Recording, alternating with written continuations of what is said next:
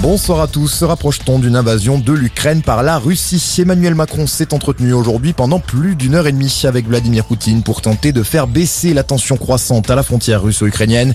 Le président français a dit à son homologue russe qu'un dialogue sincère n'était pas compatible avec une escalade. Les États-Unis affirment de leur côté qu'une invasion russe de l'Ukraine pourrait intervenir à tout moment. Moscou dément et qualifie ces accusations de provocation. De son côté, l'Ukraine, elle appelle au calme. Les avertissements américains évoquant une attaque imminente provoque la panique et n'aide pas les Ukrainiens, a déclaré aujourd'hui le président Volodymyr Zelensky. De nombreux pays occidentaux comme l'Allemagne, les Pays-Bas ou encore la Belgique ont demandé à leurs ressortissants de quitter le pays. La France n'a pour le moment pas donné de telles consignes. Dans l'actualité, également des tensions à Paris en marge des manifestations anti-pass. La police est intervenue cet après-midi pour disperser des membres du convoi dit de la liberté qui se sont rassemblés malgré l'interdiction prise par la préfecture.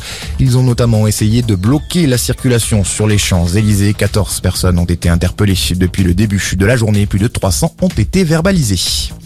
Un homme interpellé après avoir aspergé d'essence sa femme et son enfant dans le Tarn-et-Garonne. Le GIGN est intervenu dans la matinée au domicile de ce couple à La Bastide-sur-Temple où l'homme de 38 ans s'était retranché. Il menaçait de mettre fin à ses jours mais s'est finalement rendu après plusieurs heures de négociations. À la page des sports, un record du monde au JO de Pékin. Le duo français Papadakis Cizeron prend la première place du classement en danse sur glace.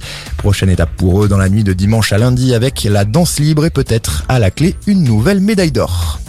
Et puis en rugby, les Bleus de retour au Stade de France ce soir. Le 15 de France affronte l'Irlande à 17h45 dans le cadre du tournoi Destination. Pendant ce temps, la 13e journée du top 14, elle se poursuit. Victoire du Racing cet après-midi 35 à 29 face à Pau. Ce soir, Toulon reçoit Bordeaux-Bègles. Coup d'envoi à 21h05. Voilà pour l'essentiel de l'info. Très bonne fin de journée à tous.